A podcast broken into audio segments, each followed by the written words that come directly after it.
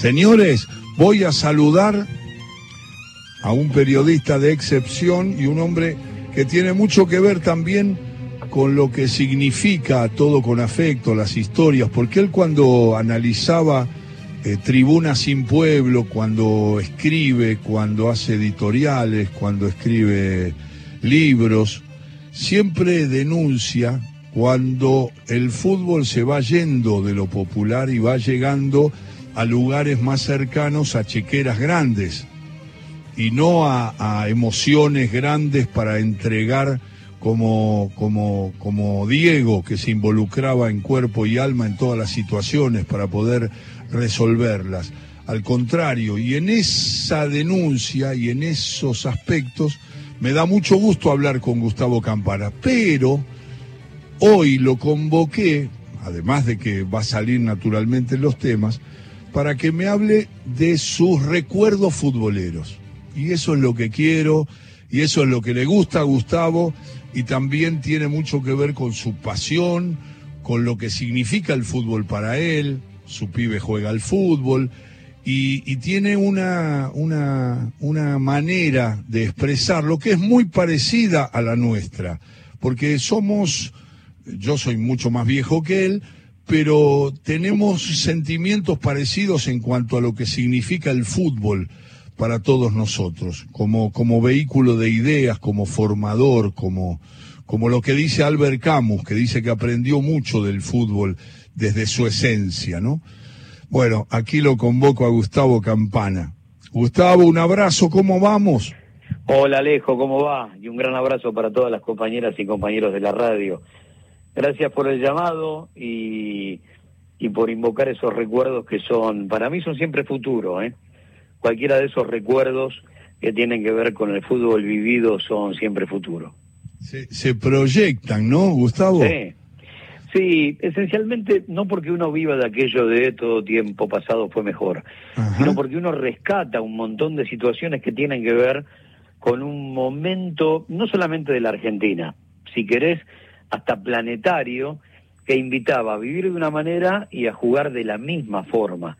Y por eso a mí me da la sensación que hemos este, vivido momentos futboleros que no han sido casualidad. Todo es una enorme cadena de causalidades. El fútbol también. Por lo tanto, cuando uno analiza, es el fútbol, su contexto, eh, el país, el planeta en el que se desarrolla, eh, qué se está discutiendo en ese momento, si, si el aspecto es revolucionario de derechos, si es multiplicación de dictaduras. Eh, para mí todo eso tiene que ver con lo que después se proyecta en, en una cancha de fútbol. Eh, es Gustavo Campana, que es un periodista y además es un hombre que forma parte de la directiva de Radio Nacional, pero como un compañero, como lo que es, mm. y va analizando cada cosa y, también están los gustos, porque él cuando escucha se remonta a esas historias de recuerdos. Si yo te digo, Gustavo, eh, la palabra fútbol infancia, ¿qué te aparece primero? ¿Te aparece una instancia, un jugador, una divisa, un partido, tu viejo, eh, tus amigos? ¿Qué, ¿Qué te aparece? Me aparece mi viejo, Buedo, la casa paterna de Castro Barros entre Inclán y Salcedo, obviamente el gasómetro y los matadores, que es este mi, mi, mi debut futbolero, por llamarlo de alguna manera, mi primer encanto, mi primer este gran deleite de, los tablones de Avenida La Plata. Eh, la vuelta olímpica, yo tenía seis años, pero viviendo a cuatro o cinco cuadras del gasómetro, equipo del que era fanático de mi bisabuelo a mi viejo, este, por supuesto que uno vivió ahí adentro, qué sé yo, calculo que mi primer tobogán fue el de la placita que había al lado de la pileta del viejo gasómetro enfrente del estadio General San Martín, donde, donde San Lorenzo jugaba el básquet. Y la vuelta olímpica de los matadores viniendo de la cancha de River después de ganarle estudiantes, fue el primer día mágico porque abrieron las puertas del estadio. O sea, pisé el césped por primera vez en esa vuelta olímpica y era como estar en el cielo. Así que cuando vos me decís fútbol y yo tengo que eh, tirar algún recuerdo, es el viejo Guedo en la casa paterna, es eh, en los matadores y por supuesto la magia de ese templo que era el gasómetro. Eh, es Gustavo Campana. Gustavo, y, el, primer jugador que te impacta, ¿hay un tipo destacado en esos recuerdos? ¿Aparece una cara nítida? Sí, el lobo, el lobo Fischer, no cabe duda. Eh, el lobo eh, le faltaba por ahí la capa para ser superhéroe dentro de lo que era esa de esa cosa mágica que pasaba en un campo de juego y ese pibe de seis o siete años este, observaba desde la tribuna. El lobo era, era mágico en un, eh, a ver, en un, en un equipo donde lo que sobraba justamente era magia. Pero, viste, esas cosas del, contacto, eso que te llega al corazón, eh, fue, fue el lobo, ¿no? Fue el lobo en ese momento, fue el lobo jugando el, el, ratito en el que estuvo del metro setenta y dos aportando para, para el campeonato. Fue el cabezazo del Lobo. Yo estuve en la cancha ese día con el viejo, en la cancha de River, el día anterior, o sea, el 18 de diciembre del 71, el día anterior a la palomita de Poi, para que con el cabezazo del Lobo, faltando un minuto, le empatáramos a Independiente en la otra semifinal y después ganar a San Lorenzo por penales. Eh, y el regreso en el 77 eh, y no perderme ningún partido hasta que se fue a Sarmiento de Junín. Pero ese es el, primero de un montón de tipos de esos que te dejaron sin voz o con, o con las manos rojas de tanto aplaudir.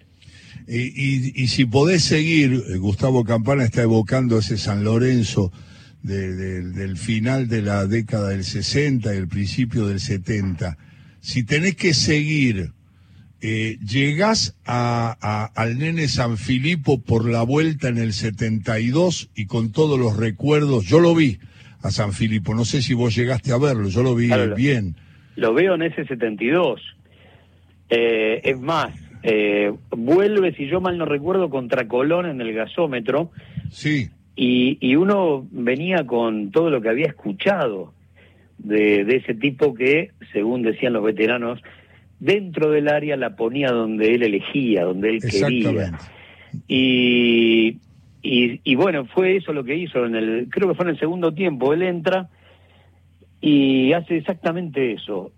Tengo esa imagen de ese San Lorenzo jugando con la camiseta blanca y, y los dos bastones verticales azules y rojos y, y ponerla contra un palo y mirarlo al viejo como diciendo, tenías razón, ¿qué era esto? Ese tipo diminuto, entre centrales que le llevaban un par de cabezas, hacía lo que quería. Y recuerdo un partido, un 4 a 0 a River, en la cancha de River, eh, tres, tres de Fischer, uno de San Filipo, que era como decir, pero era verdad todo lo que me habían dicho de este personaje. El mira, el Toto Lorenzo mete dos cambios en la final frente a, a River la final del 72 en cancha de Vélez, o sea, es el extremo del año, ya es diciembre. Y los dos cambios que mete el Toto, impensados para un técnico generalmente catalogado como, como casi el, el antifútbol, fue el ingreso del negro Ortiz, que era el 11 de la tercera, y San Filipo. O sea, estaba a la altura de jugar una finalísima como esa, ese mano a mano con, con River, y, entonces el tipo vivió ese, ese año que era el regreso del fútbol después de haberse retirado, pero con todo, absolutamente con todo. O sea que uno vio a ese San Filipo, que por supuesto por ahí estaba un poco lejano a, al cinco veces goleador de manera consecutiva en San Lorenzo, pero que todavía este, le, generaba más de un dolor de cabeza a, la, este, a las defensas rivales. Sí, y además eh, estoy buscando una cosa que escribió Fontana Rosa, muy buena, que implica la vuelta de San Filipo. Lo voy a encontrar mientras te comento, porque yo comparto mucho lo que dice Roberto de la vuelta, de lo que vos viste. Nosotros lo vimos de una manera y vos viste a un jugador diferente porque era, era, eh, había vuelto más intelectual, más organizador de, fútbol, no tan solamente goleador.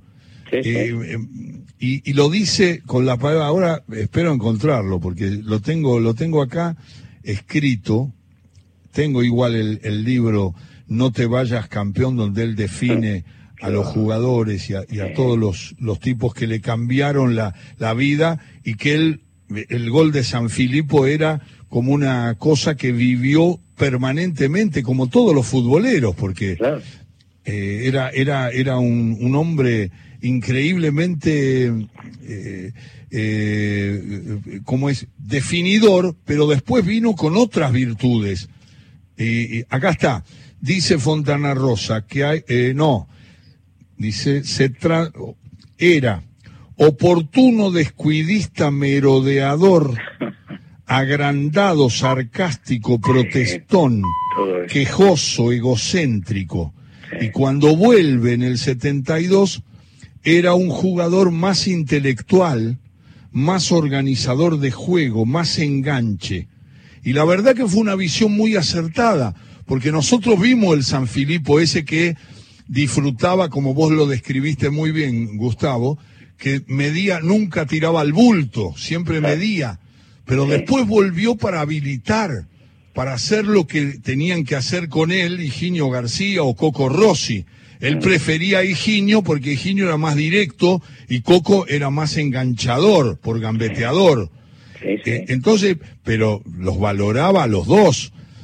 Pero el concepto de fútbol de San Filipo de las diagonales, de que él siempre estaba preparado para definir de una manera, o meter el centro de una manera, o abrirse o cerrarse, son clases de fútbol. Lo que pasa que después el nene tiene eso, que, que tiene una manera de decir que lo lleva a otras cosas, más polémico.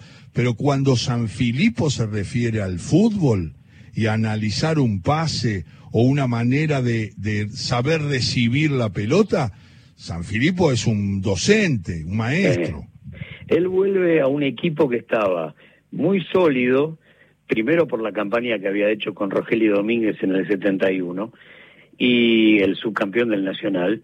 Y cuando lo agarra el Toto, la verdad tiene un plantel que es un plantel envidiable, no, no, habría que hacer cuentas de, cuánto valdría, no habría guita para, para pagar ese plantel, y un equipo que, también era absolutamente sólido. Entonces él sabía que tenía un lugarcito en el banco de suplentes, algún partido de titular, pero sabía que había un mediocampo casi inamovible de Chazarreta, Tel Chicoco, y que después adelante tenías al Lobo hasta que se fue al Botafogo, tenías a quien para mí fue algo así como el padre futbolístico de, de Canigia, que fue el ratón Ayala, y tenías más variantes, el Totibeglio, eh, Figueroa, había un montón, eh, bueno, Ortiz que estaba apareciendo en la tercera, el Topo Irigoyen, que también era el nueve goleador de, de la tercera.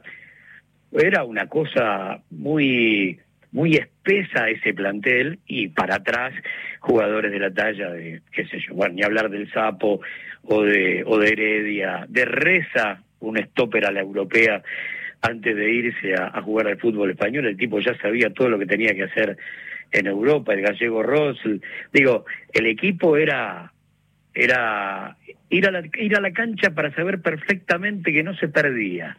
Un concepto que por supuesto a veces flaqueaba. Pero bueno, el, campeonato nacional lo gana invicto. Vos, ibas a verlo a San Lorenzo con una seguridad. Este, bueno, después termina armando prácticamente la base del Atlético Madrid subcampeón del mundo, ¿no? El Ratón Ayala, el Panadero Díaz, que vino en el 73 y se fueron en el 73, Cacho Heredia y el Toto Lorenzo. O sea, uno iba a ver un equipo muy sólido, muy sólido. Bueno, es Gustavo Campana que está hablando de ese San Lorenzo con la mezcla de un San Filipo que fue decisivo por tantas veces goleador y, y en las dos etapas, en la primera, después se fue y volvió y ahí lo ve mejor Gustavo, lo ve, lo ve más claro. Y, y esta eh, reflexión de Fontana Rosa que había vuelto más intelectual, más menos goleador de, de, descuidos, fantástico aprovechador de oportunidades. Eh, hay un tema a los futboleros que nos atravesó.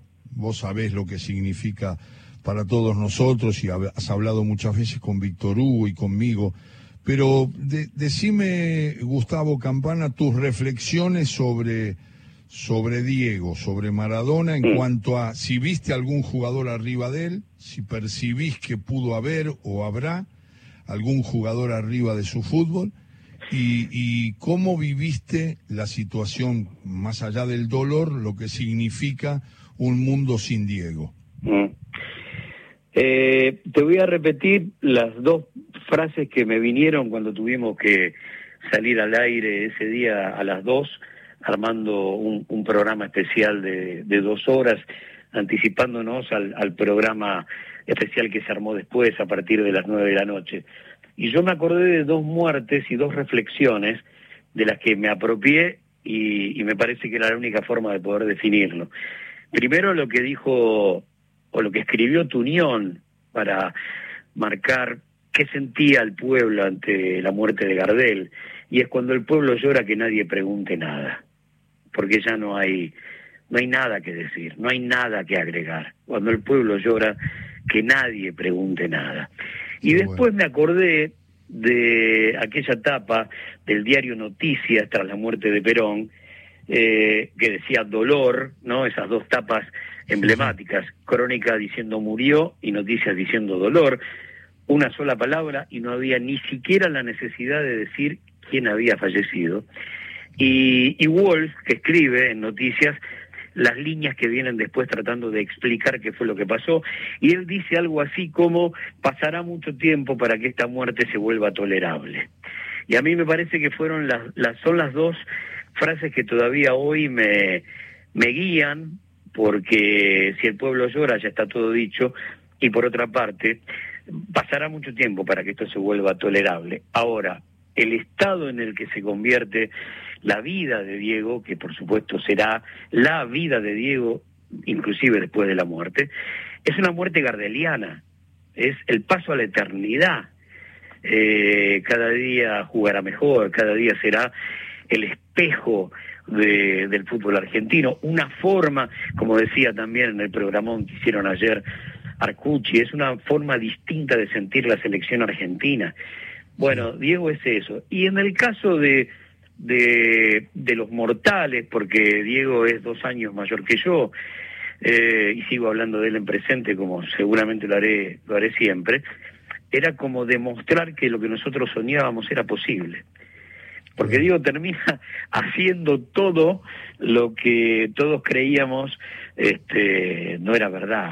Entonces, Diego termina convirtiendo en realidad todos los sueños futboleros. Mira, hablé del gasómetro de San Lorenzo y yo la primera vez que lo veo a él en la cancha es en fines de enero, principios de febrero del 77, o sea, recién estrenado en, en primera división, después de aquel octubre del 76 frente a, a Talleres y a San Lorenzo venían, bueno, venían todas las, las incorporaciones, pero esencialmente volvía el Lobo, bueno, gasómetro repleto, este, y un montón de, de jugadores como, a ver, Mainoni, ¿te acordás el 8 de, de Quilmes? Mainoni, Lupo, Nicolau, Palmieri, eran las estrellas de ese San Lorenzo 77, donde todavía atajaba la golpe, y donde de cinco jugaba otro crack como Claudio Marangoni. Y lo único que hicimos esa noche fue, fue aplaudir a Diego. Lo único que hicimos, ganó 3 a 0 argentinos y termina él, cruza el círculo central, lo ve a la golpe adelantado, ya estaban 2 a 0 arriba, faltarían 5 minutos y se la clava desde 30 metros. Mi viejo, y, y vos vas a entender perfectamente lo, lo, el, el por qué, apenas toca la pelota, me, me mira y me dice, Sibori. Entonces yo lo mm. miro y digo, ¿por qué? Me dice, es igual. Y yo recuerdo que fue su primera impresión. Lo dijo toda la noche. Es Sibori, es Sibori. Después lo amó, este, como sucedió con, con todos los futboleros de raza. Pero él tuvo esa impresión de ver la zurda, la gambetita, el morrudito, el bajito, eh, el, el, ¿cómo sería?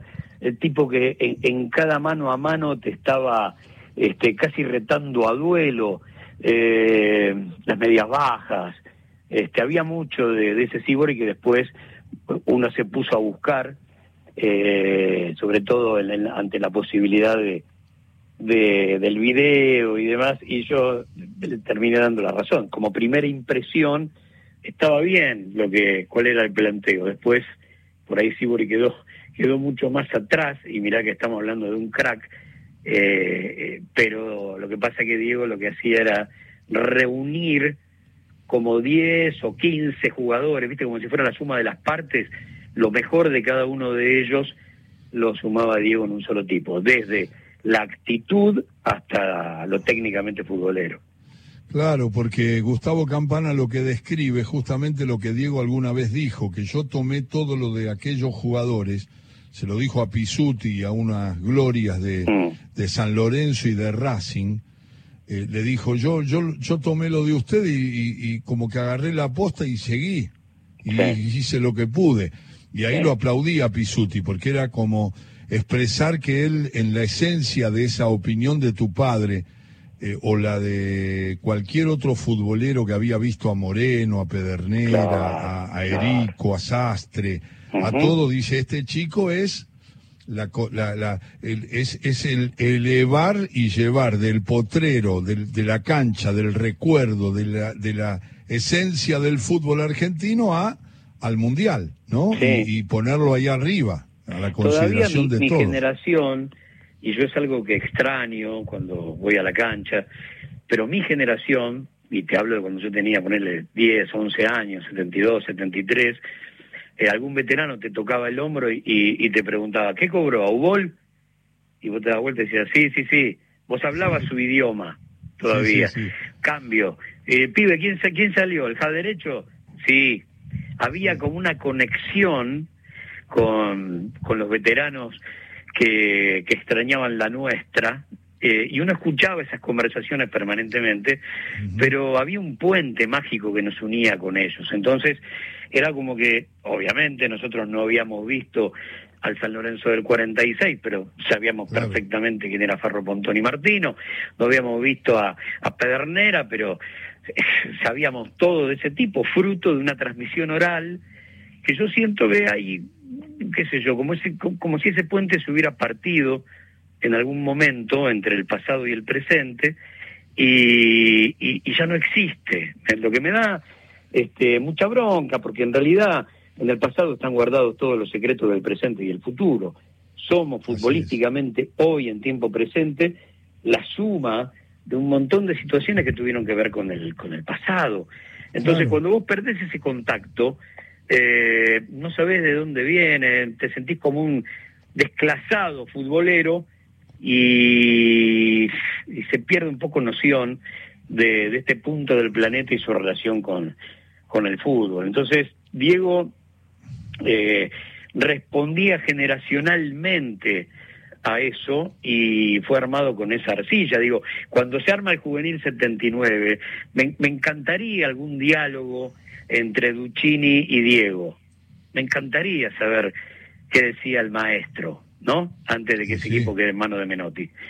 Eh, porque era como, como un puente entre dos escuelas, entre dos formatos, y en definitiva estaban hablando de lo mismo. A ver, cuando Diego juega con Brindisi en Boca del 81, Brindisi tiene una pata en el pasado, en ese fútbol de, de mediados y fines de la década del 60, en toda la década del 70 y arranca la década del 80 con Diego. Sin embargo, el diálogo de los dos en una cancha de fútbol, Brindisi que me parece sabía todo, ¿no? no había que no había que enseñarle nada. Eh, era el socio más preciado de, Diego en ese Boca. Entonces había una conexión entre un fútbol que hoy por ahí, cuando te sentás a la mesa a discutir, hay tipos que te dicen, ah, ese no podría haber jugado, y todos sabemos que, que no es así, que vos te adaptás a la velocidad y a lo que no te puedes adaptar es a cómo acariciar la pelota. Sí, que los de antes, eh, querido Gustavo Campana, como Moreno, podría haber jugado en estos tiempos con este nivel de preparación y hubiera sido tan destacado como fue en esa delantera histórica y, apreciada por todo el mundo que es la máquina, ¿no? Exacto. Bueno, mi viejo en ese sentido eh, me hablaba, era como una devoción por Pedernera, sí, si uno va a, esos cinco que jugaron menos de 20 partidos juntos y quedaron en, la historia, esa, esa máquina que sabemos de memoria, que, solo jugó creo que son 17, 18 partidos, eh, quedó para, para los tiempos. Pero uno va como, como sumando, como apilando esos personajes, aún sin haberlos visto, y los que vimos, en mi caso, desde las de finales de los 60, básicamente principios de los 70, para acá, y cada uno de los cracks que, que uno entiende, va, mirá, estos tipos son sin tiempo. Estos, estos, estos jugadores no tienen tiempo, no, no, no, adaptan eh, la, velocidad como cualquiera, pero hay cosas, a ver, yo puedo agarrar cualquier volante por derecha de, del presente del fútbol argentino y me va a costar un montón que sean este, el negro JJ. Me va, me va a costar un montón porque esos tipos son armados casi con matriz única. O me vengo un poco más acá en el tiempo y me va a costar un montón un, un, Pipo Gorosito, un, un Riquelme, esas cosas que tienen tanto que ver con un, una especie de, de, de pieza de la máquina, de la maquinaria, que junto con las otras piezas constituyen el equipo, pero que son absolutamente indispensables. Ahora, vos cuando eras chico, yo cuando era chico, en el potrero y en el pan y queso, la verdad es que yo lo tomo siempre como una metáfora. Quien no manejaba la pelota, la verdad, era el último que se elegía. Todos bebíamos de un fútbol que después queríamos ver plasmado en la cancha. Por lo tanto, teníamos muy claro cómo era el asunto. Bueno, eso me parece que quedó como medio oscuro, este, y tiene que ver con un montón de razones que hacen, para mí, al negocio y a la necesidad imperiosa de no perder, a la necesidad que el, espectáculo demanda y que la tribuna, de la mano de su pasión, está esperando, que es salir a ganar. Gustavo Campana, Gustavo, ¿cómo está el pibe? Porque el pibe juega al fútbol. Sí, estuvo jugando en, en Huracán Fútbol Club del ascenso uruguayo, perdieron en semifinales, ya está acá en, en Buenos Aires viendo cómo sigue la vida. Qué juega? experiencia que arrancó rara porque él se fue en febrero a jugar a Independiente Petrolero de Sucre en Bolivia y lo agarró la pandemia antes de que arranque la pretemporada, por lo tanto uh. no no ni siquiera pudieron arrancar en Independiente Petrolero y, apareció la posibilidad de, del fichaje en Uruguay y estuvo jugando allá y, y por lo menos el último semestre de este año que ha sido sin dudas el año más loco que, que nos, nos ha tocado vivir y esperemos que sea un, un, oscuro recuerdo, pero se lo podamos estar contando a, nuestros nietos eh, eh, jugando, ¿no? Que es, bueno, de eso se trata, para ellos jugar el laburo, así que bueno, todas esas cosas este, juntas fueron un buen primer, un buen segundo semestre y un primer semestre repleto de dudas y en una Bolivia donde encima todavía este, no había, no había vuelto este, el más de Evo y todavía algunas cosas estaban muy convulsionadas en lo político.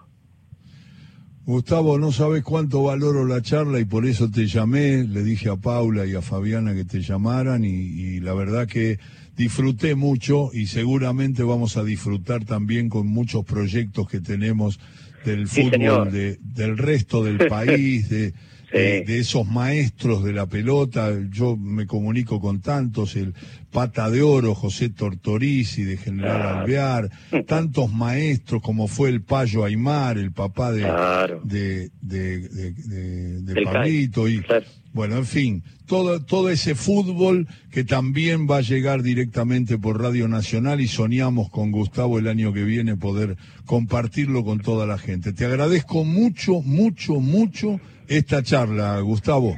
A vos, porque a veces uno sueña con que en un programa de fútbol se hable de fútbol. Y entonces uno eh, despunta ese vicio que no es más que una especie de herencia y, y trata de transmitirla. Es por eso es la pasión.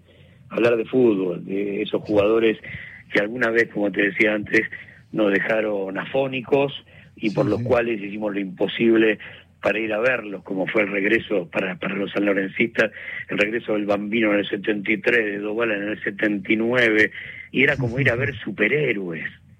Eh, y de eso se trata. Ir a la tribuna, despuntar el vicio, aplaudir, llorar, vivir el descenso, vivir el, el, esa alegría enorme del regreso y me estoy preparando con un par de cardiólogos para volver a venir a La Plata al 1700.